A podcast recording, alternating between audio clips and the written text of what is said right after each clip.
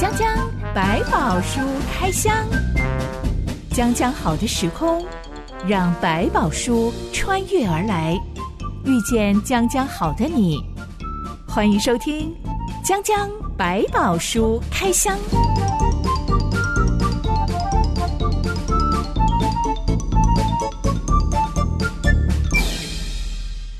百宝书里有百宝，让知心和下凡哥为你开箱来挖宝。Hello，我是知心。Hello，下凡哥。前阵子我在电视上看到，在中国荒山里面有一个经营残疾儿童收容所，算收容所嘛？可能算是一个像育幼院一样的地方，嗯、专门就是收容残疾的儿童啊，照顾他们的。他的经营者是一对基督徒夫妻，是、嗯、正是因为他们的基督信仰，所以他们选择要去照顾那一些天生患有多重障碍的小孩。嗯。院长太太，他就讲了一句让我很震撼的话。嗯、他说，很多医院啊、福利院啊，都会认为这些小孩的生命是没有价值的、没有意义的，嗯、甚至觉得他们死了反而比较好，因为这些小孩你救了他之后，可能照顾不了多久，他还是因为多重残障，嗯、他就过世了。嗯、他们的感染风险很高啊，生活完全没有办法自理啊。对，嗯、老实说，我当下也是心里一惊。对，对啊，这样子的小朋友，到底他们？人生在世的意义是什么呢？嗯嗯，价值又是什么呢？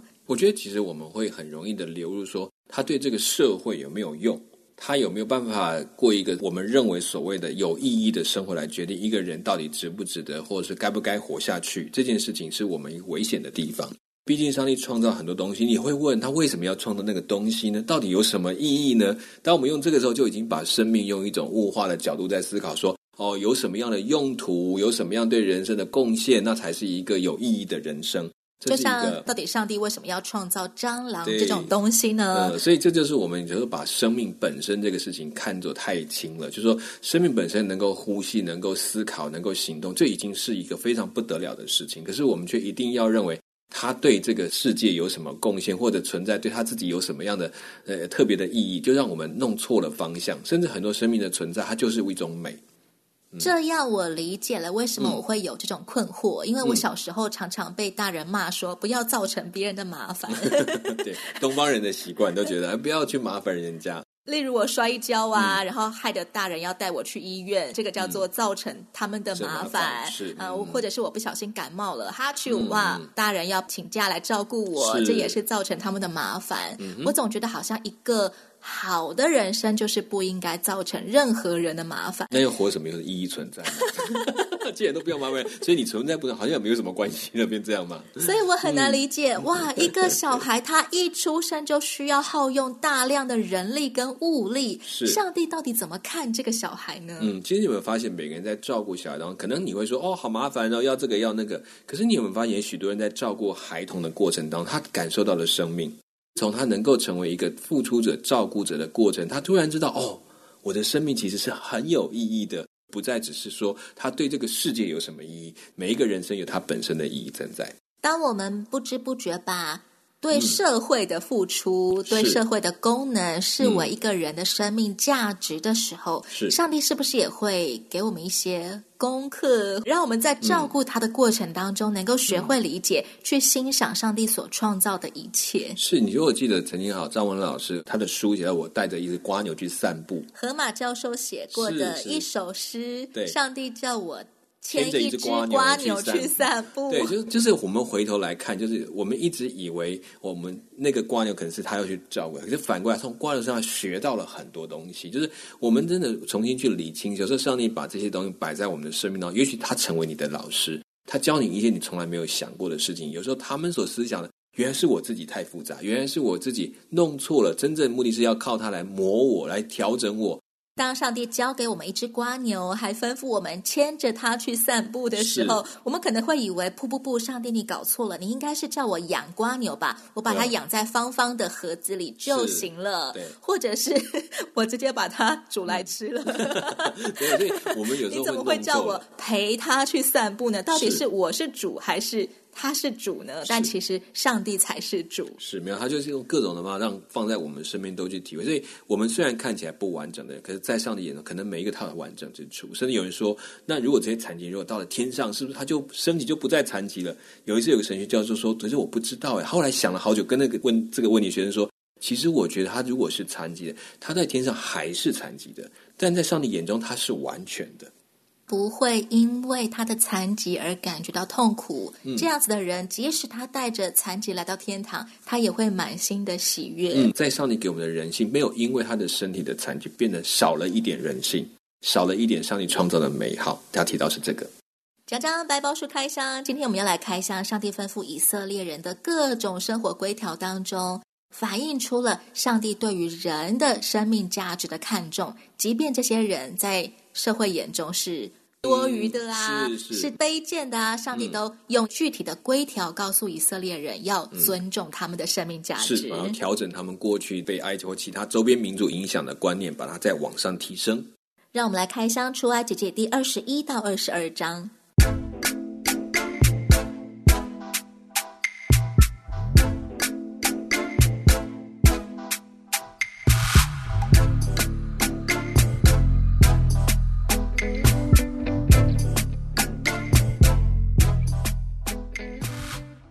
接续上一回开箱到的内容，讲到了上帝如何看待那些犯下暴行的人。有一些规条让我们有点难理解，像是两个人打架呀，嗯，一方用石头或拳头打伤另外一个人，嗯，但没有把对方打死，可以不用受到惩罚。嗯，如果被打的人因为伤势而卧床，嗯，但以后能够再起来，拄着拐杖出门行走，那么。打他的那个人就必须赔偿他时间上的损失，嗯、负责把他治好。是，我们先来聊聊为什么 A 揍了 B，B 受伤但没死，A 可以不用受处罚呀？是，其实要跟第二个规条来做比较，说第一个规条是打伤了。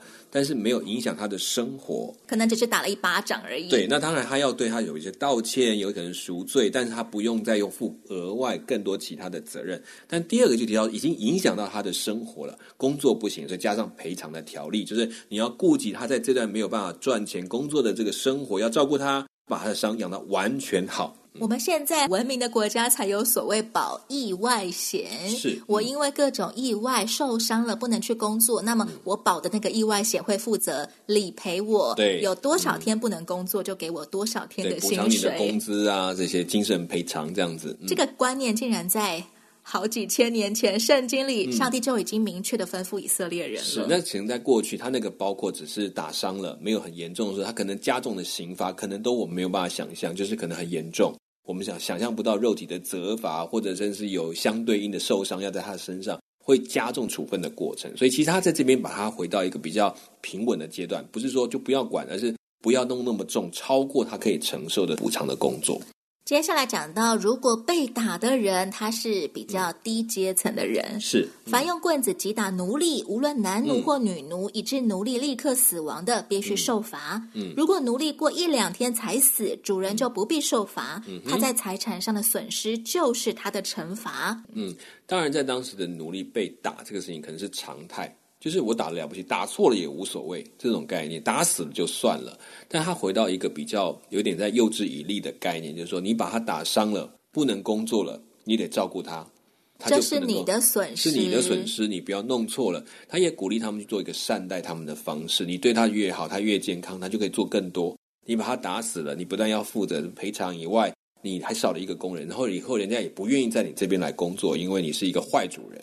以色列人以前在埃及做奴隶的时候，他们是可以随随便便就被打死的，就被杀死的。嗯、对。但现在上帝明确告诉他们，如果你打死了你家的奴隶，是你必须要受罚。是，没错。嗯、再来，如果有人击打男奴或女奴的眼睛，以致打坏了一只眼睛，嗯、他必须释放那奴隶作为损失眼睛的赔偿。是。如果他打掉了奴隶的牙齿，也必须释放那奴隶作为损失牙齿的赔偿。嗯，我们可以想。像眼睛跟牙齿在现在仍然是非常非常昂贵的东西，要补一颗牙呀！嗯、我光是要补一个牙齿上面的洞，嗯，医生告诉我的钱，我就觉得我还是再撑个几年吧，我好好的刷牙好了，因为实在是太贵了，我只是要补一个小小的洞而已。因为还要好几次去，每一次去要清干净，等到长神经，然后再盖补，哇，那个要花一段时间。上帝要这些恶主人对付出的赔偿，就是相当于你买这个奴隶的钱，你就是还给他自由。没错，所以你把他一整顿看起来，他那个打然后打到死，当然是最严重的。但是你只要打，你说打到一个眼睛瞎，或者是牙齿掉一颗，对他们来打来讲是很容易的。你可以打，但是不要打到那个程度啊！你要留意，如果你打到他受伤，你就得放他自由哦，让他们把整个管奴隶的心态，就是你你的责打我没有不准你，但是你不要超过那个界限，到过于伤害的地步。即使这些人是你的财产，如果你弄伤他们、打死他们了，你一定要付出代价的。是，对。如果有人因打架而撞伤了孕妇，以致孕妇丧失胎儿，嗯、但没有其他的伤害，嗯、那人必须赔偿。赔款数目应由受伤妇人的丈夫提出，是经判官批准决定。嗯。哎，这条规定也好先进哦！我们现在上了 捷运的时候，都会有那个孕妇保护贴纸啊。如果孕妇你在孕妇很怕上了车之后众人拥挤啊，挤来挤去，可能对胎儿不好，他们就会贴一张贴纸在身上，大家看到就知道她是孕妇，我们要让座给她，不要去推挤撞到她。当然，让不让还是要看这个社会的文化的风气来决定。对，所以上帝其实给他们这些明确的规定，也是要塑造出一个对孕妇友善的环境。嗯，其实也是尊重，把女性的女权再往上拉一层，就是让他们更懂得去尊重一个怀孕妇女，她有需要的帮助，也要留心。你看到的时候，你就要注意，不要到时候伤害到他们的新生的生命。关于犯行的人，最后一段话，嗯、上帝对摩西说。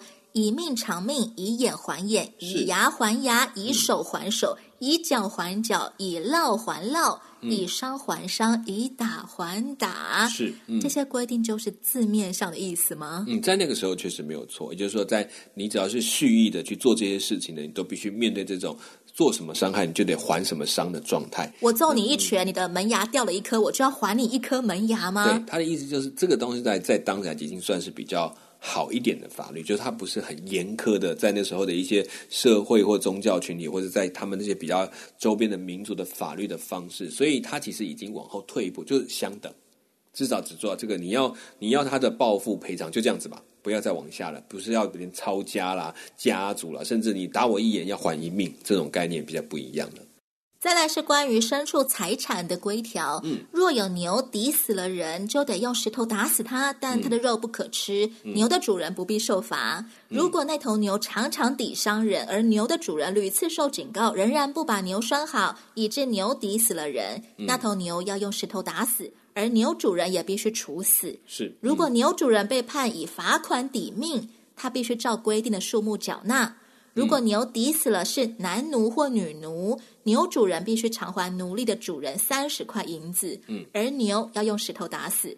如果有人揭开井盖或是挖了井，不把井口盖好，嗯、以致牛驴掉进去，他必须拿钱赔偿牲畜的主人，而死的牲畜归他。嗯，如果有牛抵死了另外一头牛，双方要把活着的牛卖了，平分卖牛的价钱，嗯，同时平分死牛的肉。倘若其中一头牛向来好斗，牛的主人却没有好好拴着它，他必须拿一头活牛赔偿给对方，而那头死牛归给他。嗯哼，这一段讲到的是牲畜的权益跟责任归属。嗯，套用到现代人养宠物也合理耶。嗯、对，没有错。其实我们现在有的法也延伸这些法律的精神，然后去做处理。当然，我们有更更比较人性一点的方式对待。那这里就很单纯，就是让一个是有意的。一个是无意的，就是无意，就是说他不知道这头牛会这样去撞伤人或等等。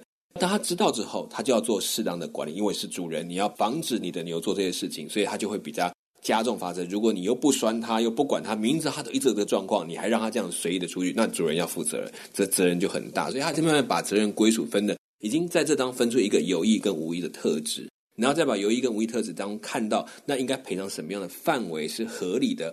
牛主人有体会到损失，然后也对这个受损失的人有得到一定的补偿，然后来做一个比较。所以那个三十块银子或怎么样，就看到哦，他是把一个奴隶买走的状态的这个一个价格，然后让他可以好就是赔偿这主人可以去买另外一个奴隶来工作，大概就这个模式。所以后面的牛啊死牛的就发现如果是你的牛害死人家牛，那没问题，那就活牛给人家，死牛就你自己拿去，不管你要吃要喝，随便你就拿去。但就是这样子可以回应在当时里面一个比较接近公平的一种赔偿原则，而且不会要求过多，不会因为这样用一个这个名目求更多的赔偿，这个东西有一个平准的标准。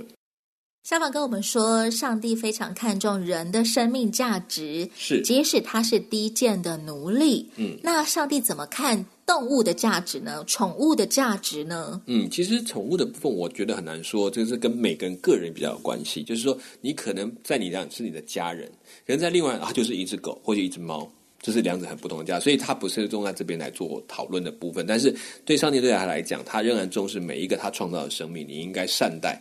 这是没有问题的，所以包括你蓄养的牛驴，他也会，你你也要照顾它，应该保护它。然后它如果会跟人家冲突的，你要把它拉回来，你要管好，免得伤害到别的其他不应该受伤的一个对象。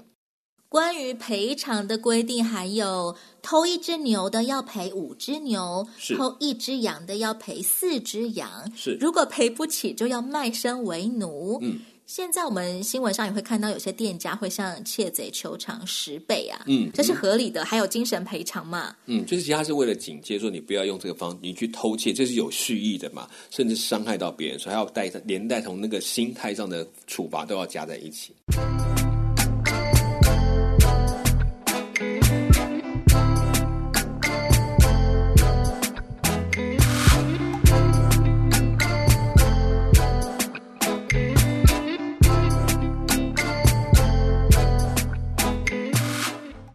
有一条很有意思的是，说到任何有关财产纠纷的案件，嗯、无论涉及牛羊驴、衣服或者其他遗失的东西，对、嗯、争执的双方都要到敬拜场所去。嗯、上帝会判定有罪的一方必须要加倍偿还对方。嗯，上帝真的会出席以色列人的财产纠纷调解委员会吗？其实，当然，他们这当中会有一些长老啊，协助去做分辨，到底这个问题在什么地方。如果在法律条文没有规定的范围，至少在这个到在这个他们在听了之后，可能找到一个比较接近合理的方法来做处分，可以理解说，到底哪些是恶意要去争夺，或者哪些其实在当中有这样一些不好的技巧，所以他经过有点像一个审判庭的过程，所以找不到比较适切的法律时候，用这个方式来评判他的是非。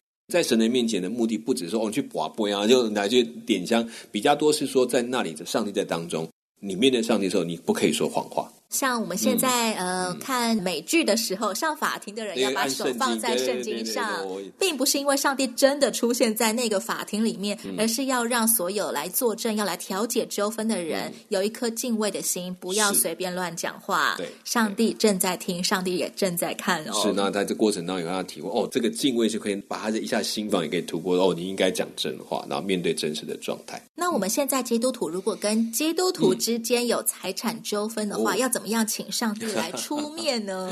像我有听过有个教会，他的国语堂跟台语堂在闹分裂，是互相不要让对方用这间教堂。比如说，就是某一堂的人趁另外一堂在聚会的时候，就去给他们断水断电。哦，这个好糟糕啊！呃，另外一堂要聚会的时候，前面那一堂就给他们把门锁起来，你进不去。对对对，这其实真的有点夸张了。就是我觉得那已经比一般人的争执还要糟糕了。那其实现在很多教会，甚至一个教堂是三四个不同教会一起来运用，因为大家都没有场地，我觉得很好啊，大家都善于利用，而且都彼此尊重，多好。可是这种话就有点说，我把它认为我是我的私产。是彼此都在说，这是我们堂的教产。对，因为其实对我们真的回头来讲，没有一个教产是教产，就是它都是上帝赐给我们的。怎么样帮上帝真的善用它，让更多人可以好好的运用它，这才是重点。不然到最后每个教会搞得漂漂亮亮，可是没有人可以进去，就是大家看啊，这是我们教会，所以你不是我们教会的人，你不会。那教会不是就要让很多人进来？所以观念要理清。你做的好，做的设计的棒，其实目的是让吸引人，更多人愿意走进教堂，这也是一种方式。不要把它变成啊，就是我们教会啊，你不懂啊，你不在这个当中，这是危险的。如果双方都是基督徒，而且他们都已经变成了非常丑恶的嘴脸，就是吵吵闹闹，这是我的，这是我的。对，这种时候要怎么样请上帝出面来调解啊？一定还会有很多的旁观者是不乐见这件事情继续越演越烈的。对，所以我觉得我们在这里面没有很好的办法，因为毕竟有些背景不知道为什么，可能通常是一些小小的争端，慢慢累积成为一个不可放下的一个结，可能对方误解，他会担心说，可能是因为我觉得我给你们是邪恶的，你们会浪费它，你们是会乱用它啊，我们才是保护那个财产的那个角色。我觉得其实要做一下好祷告是，是我们都不是上帝财产的保护者，上帝财产不需要你去保护，但是上帝需要我们理解为什么要给我们这份财产的最重要的一个理由。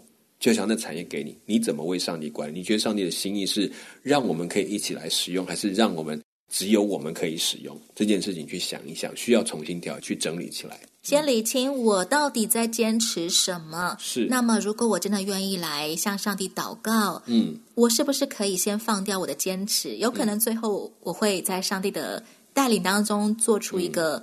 拱手让人的一个决定，是，但我并不觉得我失去了什么，因为上帝仍然是爱我的，而我愿意顺服上帝的心意而行。对对，当然，所以我们还是没有办法了解他背景，就是他真的后面有一些人在操作这个产业，所以有一方真的很担心被卖掉了或等等，这些当然我们要去思考，但至少我觉得重新去理清这个教堂应该放在什么位置，应该用在什么地方，免得我们占了地图，就只是在消耗它。再来是关于道德上还有宗教上的规条。嗯，首先第一点就是诱奸未婚女子的，要向对方家下聘。娶她为妻，嗯，这就让我们想到当初雅各的女儿底拿，是她只是想要出去逛个街，结果就被事件性侵了。是，而事件家还财大气粗，要他们拿出一大笔，甚至是好几笔聘金，嗯，都不成问题。对，这种情况下，到底能够罚到犯罪者什么啊？在那个时候，大家其实为了保障这些女生的将来的一个生活的权利，因为我们先不要去提着说，哇，那个要自由人呐，啊，这个她怎么可以还要再嫁回？去伤害他的人，在那个时代里面，可能对他来讲，唯一的出路是嫁到这个家庭里面去，是保护他的名节，然后又可以拥有一个被照顾的这个要求。你会发现，他也要求说，你如果娶这个，就是你这个被你侵害的妻子，如果娶回去，你不可以休妻的哦。因为被性侵的女子在当时候是真的没有人敢娶她的。嗯、是，就是对他们俩就是一个不贞洁，或者只能关在家里每天哭泣啊，不行，你也把她娶回去，娶回去你不可以休她。那我们就来举个例子来讲说，如果这个女子在。是很美丽的啊！你侵害了这个、这个、这个，你性欲上你得了解决，然后你要娶一辈子哦。那这个如果女孩有其他的一些个性上的问题了？对不起哦，这是你的选择，你要承受一辈子，你都不能休都不能休，你没有权利。你要为他的一辈子负起责任。是是是，所以就这个，这就是给你的惩罚。我这样讲会不会不好？但是我就是告诉你说，就是他是要鼓励提醒那些人不要轻易的因为一时冲动就犯下这些不当犯的行为，这样子。再来，还有行邪术的女人必须处死。行邪术指的是算命啊，有点像我们讲早期经历萨满这种形态，就是它是一种通灵的巫师啊，或者做法啦，不管是伤害人的，就是为别人做法去伤害别人的，或者做法这这这些东西的这样的女子在当中，他们是要被处罚。她因为她跟宗教抵触的条件比较高，处罚条例就比较严重一点点。那当然也可能包含了。当时的一些祭典仪礼当中，可能是用一种比较邪，这个我们讲不适合的这个行淫的方式啊，或者有一些比较呃残忍的仪式啊，它都会被禁止。因为这种邪就是以当时的巫术或者这种通灵方式，可能都要需要用到很多的，甚至孩子的祭礼，或者这个当做祭礼，或者是当人，或者是当动物的那种杀呀，这种血腥的场面，大家都很多。为什么单点女巫不点男巫呢？嗯，应该在那个时候比较多的是这种。通灵的属于女性的比较多，并不是只说男性就没有，因为他其实对男性也有，他去跟从异教的啦，随从那些风俗的，他也有这种致死的条例。法师啊，通常都是男的啊，嗯、呃，乩童啊，也有很多是男的，嗯、但这里却单点女生，嗯、对。女性有点不公平诶，让我们联想到中古欧洲不是有那个猎巫行动吗？嗯、当时候杀了非常多的女性，甚至是小女孩，嗯、到妇女、少女，通通都只是因为怀疑她们是行邪术的女人，嗯、就烧死他们，对对对对就淹死他们。是，嗯，这种规条不会很助长对女性的虐待吗？嗯、这一方面也是在女性的身份上，他们认为她可能跟邪恶的东西连接比较容易。比较多，那还有当时的习惯上，觉得他们好像似乎比较从女生跟魔鬼的关联性好像比较高，因为有诱惑力。那我想讲，其实有时候我们他的是惧怕女性，不是因为其实是以男权为本位去思考的。对，然后因为女性。对男性很有诱惑力，很有影响力的。男性就觉得女性是罪恶的化身，嗯、就好像你会让我迷惑了，然后我就啊，原来你是受他迷惑，他是行了什么法术把你给诱拐走了。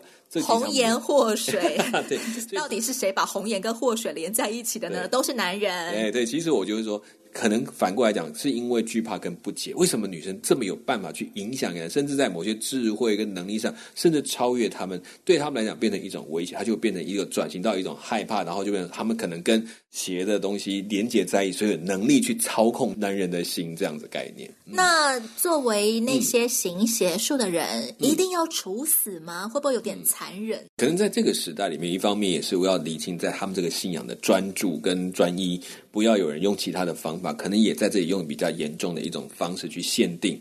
那还有当时的很多人是没有把比较没有选择的能力，对信仰这个部分，这种神奇的力量对他都是一个他们会去。追求的，然后寻找的，所以他还在搞清楚，把自己的这个全部的信心放在这位上帝身上。讲真的是需要一个过程，所以他为什么要画的这么清楚？好像我们还小学生一样，这是规定，不可以这样做。好，等到你比较大了，你就分辨。那你要弄清楚，我现在给你看到好坏都给你们看，你们要现在决定要跟随耶和华，还是要跟随那些？那你就去吧。到一个阶段，就是你们要做选择了。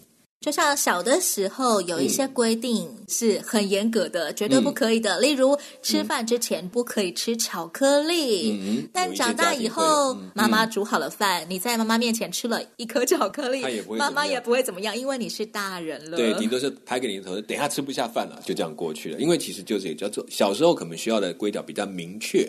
是，然后，然后比较硬性，但是他不是他就不能够跟，还是随着长大会越来越理解哦，这个规定的本意是什么，这样子就可以了。那现在我们应该怎么看待那些和我们信仰不同的人？嗯，他们甚至还比我们显得更。灵验的那些人呢？嗯嗯，像算命师啊，或者是有观落阴的人啊，对对，庙里面的法师啊，嗯，他们都好像很灵。对，这个我觉得我们要重新回到一件事情，你要知道是这个是一个既定的未来，还是一个开放的未来？就在上帝的眼中，他跟你的关系建筑了一个未来的东西，不是一个神灵可以猜测得到。可以，他可以从你的。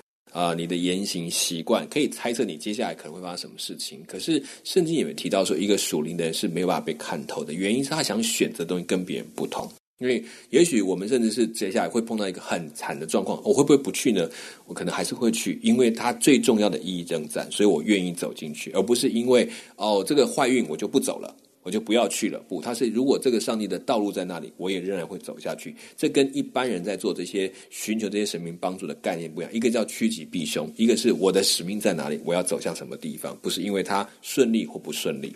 我大学的时候曾经带一个同学来教会，嗯、后来他也受洗，愿意接受耶稣了。嗯，但很奇怪的是，信主之后一直遇到算命师来找他，是连在网络上论坛也会有人来敲 他，是然后爆出说你是不是几月几号生的？对，你是不是去年发生过车祸？嗯，那你是不是交过几个男朋友？对对对，哇，每一个都好精准啊！对，嗯、这个同学他就有点惊慌，走在路上的时候也会有。有人说他奉了某某神明的意思，在路边等他，嗯，要来告诉他人生方向。嗯、是对。后来这个同学就有点惊慌，是，我就跟他说：“那对方有跟你提到任何未来的事吗？”嗯，他说没有、欸，哎，但他连我家有几个人都讲出来。嗯、我就告诉他说：“哦，那代表他其实没有办法左右你的未来啊，嗯、你就继续跟随上帝了。”是，我觉得其实有时候提醒，就是说，在也许在一些神灵或邪灵的这种模式，他可以去。